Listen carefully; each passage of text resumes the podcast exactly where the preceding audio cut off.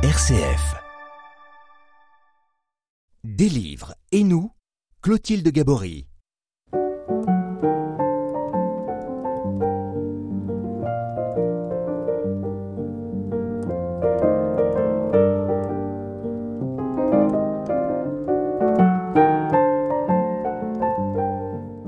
Comment donner une âme à sa maison?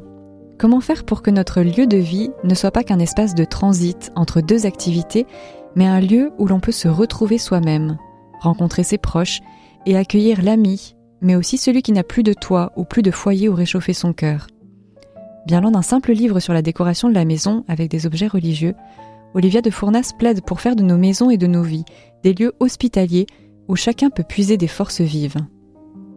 Des livres et nous, RCF. Olivia de Fournas, bonjour. Bonjour Clotilde. Vous êtes journaliste à Famille Chrétienne et vous êtes l'auteur du livre Donner une âme à sa maison, paru aux éditions MAM. Et alors, dès l'adresse de votre livre, on comprend euh, que euh, cet ouvrage a une résonance vraiment personnelle.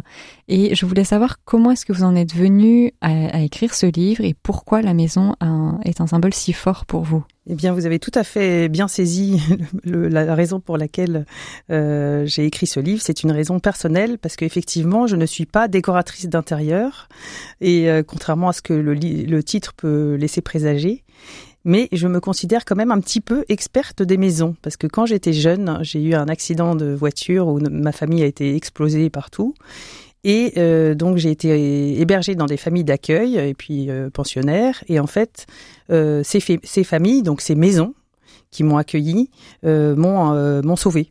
Et donc j'ai glané euh, beaucoup beaucoup avec des petites antennes tout ce qui était bien, ce qui était pas bien, là où je me sentais bien. Et quand moi-même il a fallu que j'aie ma propre maison, et ben je me suis inspirée de toutes ces, maisons qui m'ont offert un toit. Et j'ai voulu les, les, réunir en dix chapitres dans ce livre, euh, les informations que j'ai glanées chez les autres. Et donc en fait, quand on parle de, quand vous dites donner une âme à sa maison, c'est sa maison, son appartement. En fait, c'est l'idée de la maisonner. Exactement. Euh, D'ailleurs, maisonner et maison euh, ont le, la même étymologie. C'est le mot grec qui signifie oikos. Donc euh, c'est un peu la, la même chose. Euh, quand on est accueilli chez quelqu'un, euh, on est accueilli euh, par des personnes et ce sont l'âme de ces personnes, une personne s'il y en a une et plusieurs s'il y en a plusieurs, qui font qu'on se sent bien ou pas dans une maison.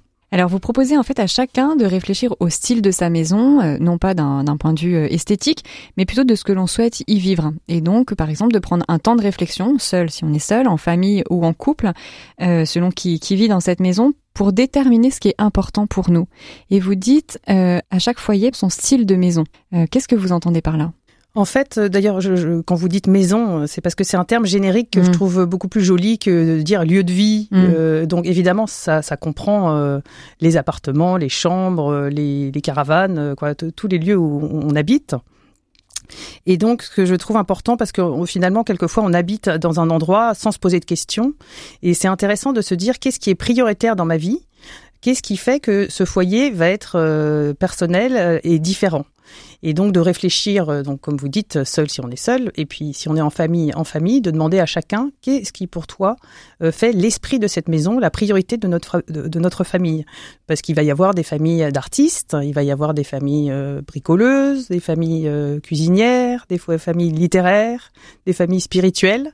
Bon, on peut être un peu tout, mais qu'est-ce qui est important? Et donc, dans ce qui est important, euh, comment est-ce qu'on le marque concrètement Comment est-ce qu'on l'incarne dans notre maison Parce que moi, je crois beaucoup à l'incarnation. Et donc, euh, par exemple, les orthodoxes, quand ils ouvrent la, porte, ils mettent, ils mettent leur icône dans ce qu'ils appellent le bel angle. C'est la première chose qu'on voit quand on arrive chez vous. Donc, qu'est-ce que qu'est-ce qu'on met euh, de chez vous quand on arrive? Qu'est-ce qu'on voit? Est-ce qu'on voit euh, un grand miroir? Est-ce qu'on voit des œuvres d'art très ostentatoires? Est-ce qu'on voit des petits Playmobil? Donc là, on se dit tiens, il doit y avoir une famille. Est-ce qu'on voit le tableau d'un vieil oncle qui est là parce qu'on est attaché à ce vieil oncle? Euh, voilà, c'est, je trouve que c'est important l'entrée. Moi, c'est ma pièce préférée. Euh, on peut aussi réfléchir quelle est votre pièce préférée dans la maison et qu'est-ce que je veux y mettre? Mais il ne suffit pas de, de mettre euh, quelque chose. Par exemple, si vous êtes une famille littéraire et que vous achetez euh, des plein de livres que vous mettez dans une bibliothèque que vous ne lisez pas, c'est pas ça qui va faire de votre foyer une maison littéraire, mais plutôt l'endroit où vous allez mettre la bibliothèque. Euh, Est-ce que vous la partagez ou pas avec avec votre mari et vos enfants? Est-ce que vous parlez de vos lectures? Est-ce que vous mettez à l'intérieur de chaque livre la date et l'endroit où vous l'avez lu? Est-ce que vous allez au théâtre après pour voir une pièce que vous avez lue? Euh, comment est-ce que vous faites pour intégrer, euh, c'est ce que vous parlez, de, vous jouez au jeu du dictionnaire, comment est-ce que vous faites de votre famille un lieu littéraire? Alors, justement, on a parlé de cette question des, objets, l'objet qui n'est pas que euh, ostentatoire, mais qui doit être habité par euh, par un sens. Et, euh, on peut se dire que euh, très rapidement, nos possessions peuvent nous tenir en laisse, en fait, et euh, et, et que l'ordre qu'on veut euh, imposer euh, aux habitants du foyer peut devenir assez rapidement un tyran. Comment est-ce qu'on peut euh, e- essayer de tenir un équilibre entre ordre et désordre dans une maison? Qu'est-ce que vous pratiquez chez vous, par exemple?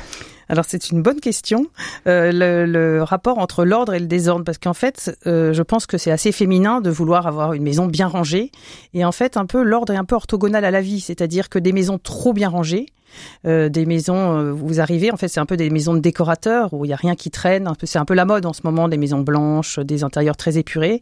Est-ce que vous avez envie de vous confier dans une maison comme ça? Avec un canapé blanc, vous avez peur de mettre vos mains en disant zut, j'espère que je vais pas salir le, le canapé. Donc euh, je pense que le l'ordre, il faut faire attention à ne pas euh, devenir obnubilé par l'ordre. Qu'est-ce qui est prioritaire en fait? Votre maison, vous l'ouvrez euh, pour accueillir les gens et passer un bon moment, ou vous l'ouvrez pour montrer que votre maison est impeccable et vous, ça vous rassure? Il y a un petit défrichage à faire. Alors après, euh, entre l'ordre et le désordre, il y a aussi euh, la sobriété. C'est vrai que Exactement. quand, voilà, Si on a trop de choses aussi, voilà, ça nous prend du temps pour les réparer, pour les acheter, pour les ranger, pour les nettoyer. Exactement. Donc ça, c'est vrai que les purs, d'ailleurs, euh, je trouve que quand on va dans un monastère et qu'on voit ces cellules dépouillées qui sont vraiment très agréables, en fait, il y a un lit et une petite table de nuit et finalement, c'est des très beaux endroits. Donc euh, on est un peu trop chargé et c'est vrai qu'à partir du moment où l'objet nous habite, nous encombre et nous nous prend de la charge mentale, comme on dit aujourd'hui, euh, c'est quelque chose à réfléchir. Mais il y a souvent l'inverse, c'est-à-dire dans les intérieurs trop épurés on veut pas mettre de photos parce qu'on veut pas se montrer. Alors on veut pas mettre les, cadeaux de fête des mères parce que c'est pas beau. On veut pas mettre le tableau d'un oncle parce que c'est moche. Bah en fait à la fin on se retrouve tous avec les mêmes objets. Euh, moi j'aime bien, j'aime beaucoup les croûtes euh, quand on arrive chez quelqu'un et qu'on voit un tableau improbable. hein, on sait que ça, vient de- il a une histoire ce tableau. c'est ça. Il y a un lien affectif euh, nécessaire et donc une personne derrière. une personne derrière et un récit, une histoire. On est tissé dans une histoire, on n'est pas, euh, on n'émane pas de nous-mêmes, donc on vient de plus haut et on, on transmet derrière. Et j'aime bien que ça, ça, ça se ça se confirme dans, dans les maisons où aujourd'hui on a un peu envie d'avoir un écrin euh, tout propre, tout neuf, qui part de rien. Des livres et nous? RCF. Olivia de Fournas, nous sommes avec vous aujourd'hui pour parler de votre livre Donner une âme à sa maison, paru euh, aux éditions MAM. Alors dans ce livre, vous insistez aussi sur la question des rituels qui peuvent être symbolisés euh, par une pièce de la maison ou un objet, euh, un rituel qui rassemble les habitants de la maison et qui leur permet de, vivre un moment de communion. Est-ce que vous pouvez nous donner des exemples? Bien sûr, je suis très attentive aux rituels parce que je trouve que ça évite de réfléchir en se disant comment est-ce qu'on va faire pour rassembler toutes ces personnes qui habitent sur le même toit. Donc le rituel, on sait que par exemple le dimanche, qui est un lieu très propice au rituel parce que c'est le jour du repos, le jour euh, du Seigneur, donc on est normalement les magasins sont fermés euh, et on se consacre à sa famille et euh, à Dieu.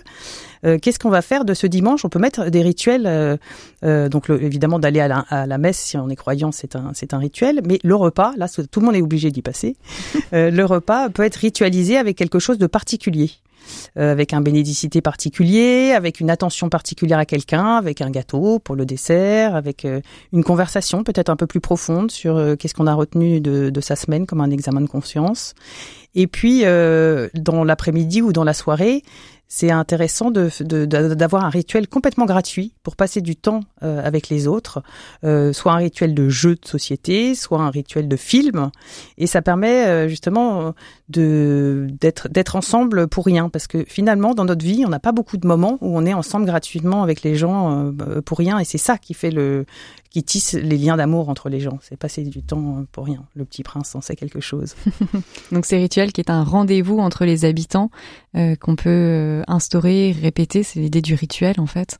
Et c'est ça. Euh, euh, voilà, favoriser cet instant euh, de, de, communion ensemble. Et si on n'a pas d'idée de rituel, on peut réfléchir euh, chacun, donc seul ou si on est marié avec son mari, quels sont les rituels dont on a hérité et qu'on aimerait bien, qui nous ont touchés et qu'on aimerait bien transmettre? Ça peut être une chanson, ça peut être une cousinade si on est habitué, une marche, ça peut être euh, moi, c'était les œufs à la coque du dimanche soir et la lecture du, soir euh, dans ma chambre avec les lectures de contes. Donc, j'aime beaucoup les contes et j'aime bien en dire à mes enfants. Euh, il y a plein de rituels et le, d'ailleurs, le, le, calendrier liturgique est assez idéal pour, pour s'appuyer et donner des rituels. donc, les fêtes de saints. On peut aussi fêter les, la famille, les saints de la famille. Et aussi les deux gros temps liturgiques que sont l'Avent et euh, Pâques et le carême. Et donc là, il y a, une multitude de, rituels à voir. La Semaine Sainte est un rituel lui tout seul, entre le lavement des pieds du, jeudi saint, le vendredi saint. Euh, euh, on peut l'habiter par exemple dans son coin prière. On peut mettre un grand tissu sur son coin prière. Ça marque l'esprit des, des enfants aussi. Le samedi saint d'aller se confesser en famille, ça c'est un beau rituel parce que c'est difficile tout seul. Mm. Alors la question du carême nous, nous, ramène à la question du décentrement et de l'ouverture aux autres aussi. Et justement, cette maison qu'on habite, c'est aussi le lieu que l'on peut ouvrir à autrui, euh, où on peut accueillir ponctuellement pour un repas ou pour une nuit. Et euh, comment est-ce qu'on peut accueillir l'hôte, l'hôte de passage? Alors il y a deux types euh, de, d'hospitalité. C'est un sujet qui me tient beaucoup à cœur. J'en ai deux chapitres dans mon dans, dans mon livre. Il y a celui, il y a le proche qu'on accueille et, il ne faut pas galvauder l'accueil parce qu'en fait, si c'est juste euh, une parenthèse dans notre vie, il va le, il va le ressentir. Tant qu'à faire d'accueillir quelqu'un, autant bien l'accueillir. Et moi, j'aime bien qu'il y ait une petite préparation en amont, on peut prier pour cette personne qui va venir et euh, lui préparer sa chambre, lui lui préparer euh, à planir son chemin, euh, lui donner, euh, lui faire un pour mémoire la veille pour donner l'adresse, le, code.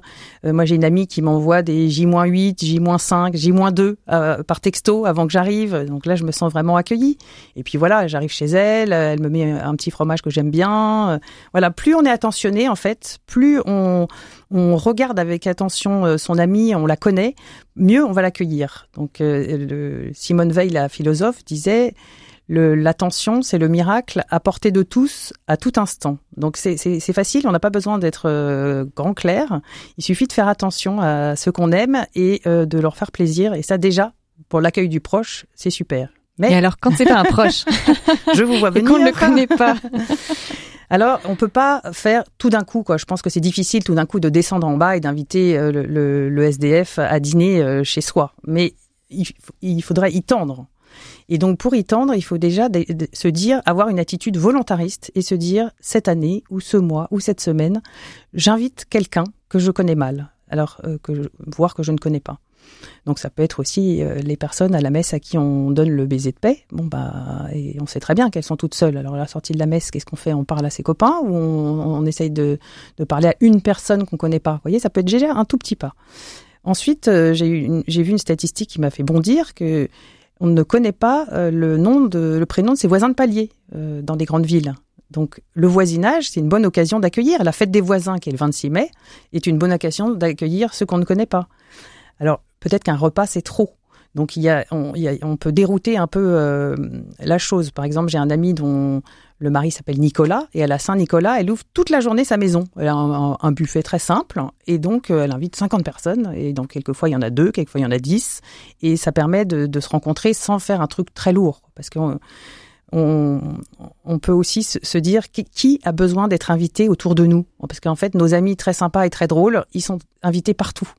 Et donc eux, euh, ça nous fait plaisir à nous. Mais par exemple, la personne seule, la personne veuve, la personne handicapée, la personne déprimée, la personne très âgée, celle-là, elle n'est pas invitée en fait.